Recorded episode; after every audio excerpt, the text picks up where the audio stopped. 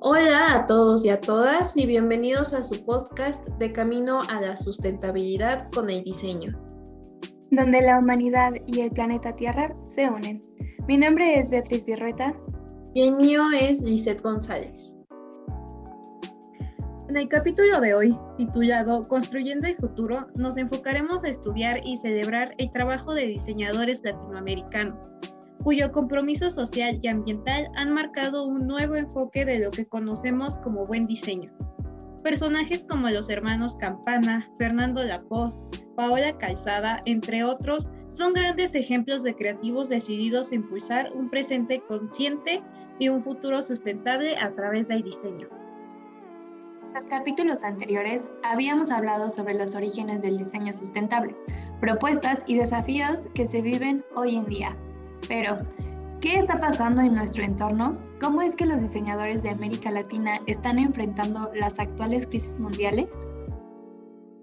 La comunidad que se dedica a trabajar para alcanzar un estilo de vida sustentable está creciendo todo el tiempo y abarca incontables estratos sociales.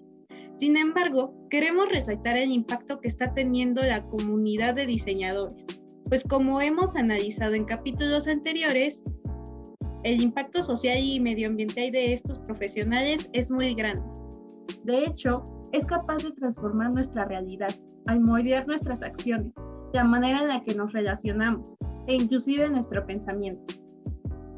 Claro, por eso resulta fascinante imaginarnos el poder de colocar la sustentabilidad en el corazón de los productos, servicios o soluciones creativas. Pero ante tantas emergencias simultáneas, ¿cómo crees que deberíamos empezar? Es una excelente pregunta y me gustaría compartirte la respuesta que John Takara dio a Virginia Martínez en su última entrevista.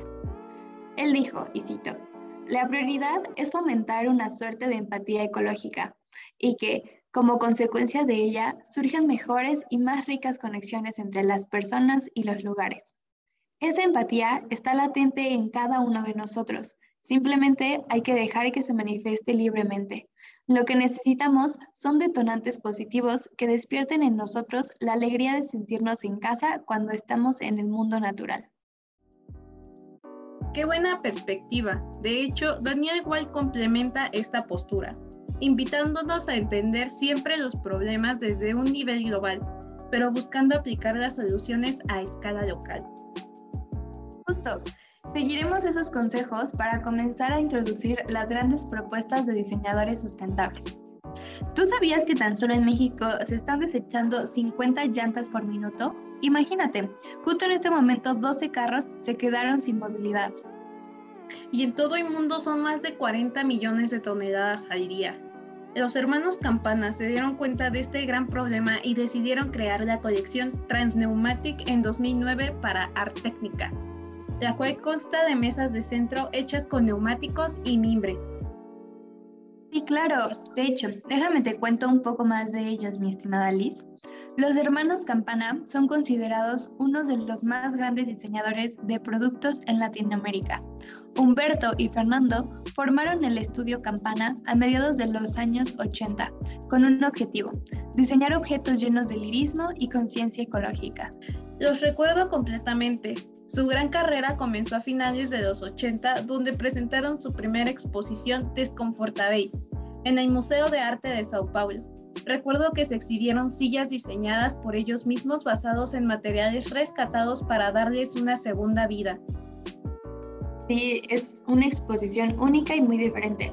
Realmente hace que me sienta atraída ante sus peculiares formas. Pero bueno, tampoco hay que olvidarnos de su famosa silla Favela, la cual está hecha de madera reciclada y fijada con clavos. O la silla Bermelja, mi favorita.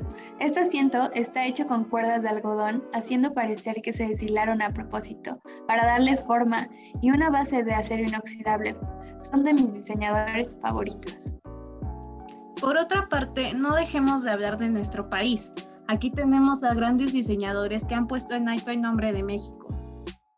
Sí, claro. ¿Por qué no comenzamos con Fernando Latos?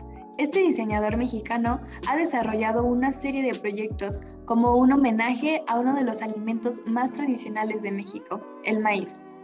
A través de sus diseños busca comunicar su riqueza cultural, social, gastronómica y artística. También está comprometido a rescatar variedades nativas de maíz criollo, en especial el totomoxle, transformándolo en una fuente de trabajo para la comunidad vulnerable, debido a causas sociales y políticas, sin dejar de lado la tan inminente crisis climática. Hasta la actualidad se han logrado reintroducir ocho variedades de semillas endémicas y a su vez se han descubierto nuevas variedades locales que se habían perdido.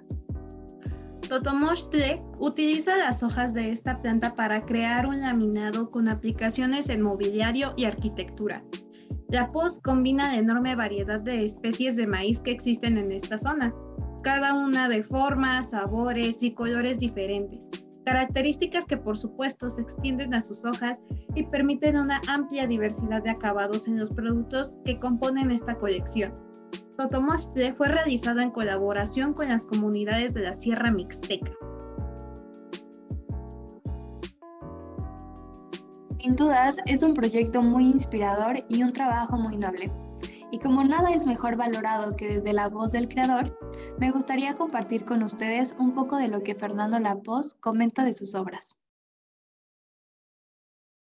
Mis proyectos siempre buscan financiar estrategias ecológicas al hacer estas piezas de arte y el diseño. Mucho de lo que hacemos es reinvertirlo en plantar más cosas para tener un efecto de mejoría en todas estas localidades, en términos del daño ecológico que ha habido, cómo revertirlo y cómo regenerar el estilo de vida original que se tenía hace dos décadas. Cambiando el mundo de la moda, queremos platicarles acerca de una gran iniciativa por parte de Adrián López Velarde y Marte Casares. Al crear una empresa sustentable que brinda alternativas de materiales amigables con el ambiente. Deserto busca aprovechar las bondades de nopal como componente base para la creación de una piel vegana para aplicaciones textiles. Este nuevo material propone una reducción en la huella ambiental sin sacrificar la calidad del producto. Sí, de hecho, la biodegradabilidad de la piel de nopal es superior a la de su contraparte animal. Su elaboración también supone una reducción en el consumo de agua y energía. Además, su uso de pigmentos naturales evita la inclusión de metales pesados en el material. Y sumado a esto, el tratamiento del producto involucra un secado al sol, evitando así el uso de hornos. Como comenta Adrián López Arriaga, el nopal es una materia prima disponible, noble y resistente. Y en verdad que lo es. De hecho, la disminución del uso del agua se debe a las cualidades que tiene el nopal al mantenerse hidratado por medio de la humedad del ambiente. Cabe mencionar que la innovación del material ya procesado no termina en el ámbito de la moda. El recibimiento del producto ha tenido tanto impacto que ya hay tratos para que este material sea usado en la industria automotriz y aeronáutica. Sin mencionar los incontables reconocimientos que han recibido desde que su producto salió a la luz en 2019. Por otra parte, déjame platicarte también de Paola Calzada. Esta gran arquitecta capitalina fundó la empresa Lunke, la cual su principal objetivo es limpiar los desechos de plástico de los mares, brindando una gran alternativa para el reciclaje de plásticos. ¡Wow! Es una fantástica iniciativa. ¿Cómo es que lo hacen? Pues vea, por medio del diseño de mobiliario han creado innumerables piezas que combinan diferentes tipos de PET y dan un valor estético único e inigualable. Estas piezas abarcan productos para el hogar.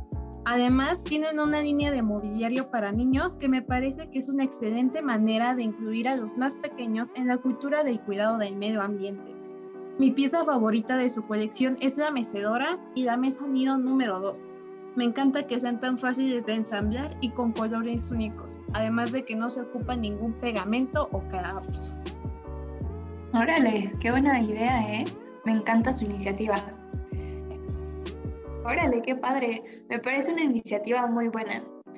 Pues creo que hasta el momento hemos hablado de grandes ejemplos de diseñadores comprometidos hacia un futuro sustentable. Definitivamente. De hecho, me siento muy inspirada para comenzar a diseñar desde una perspectiva sistemática, promoviendo el mayor número de impactos positivos que pueda, tanto en la sociedad como en el medio ambiente. En realidad, si lo analizamos bien, ambos conceptos están muy entrelazados y contribuyen nada más y nada menos que a nuestro propio bienestar. Justamente, pues no me queda nada más que agradecer a nuestra audiencia por escucharnos e invitarlos a unirse a este camino hacia la sustentabilidad. Hasta la próxima.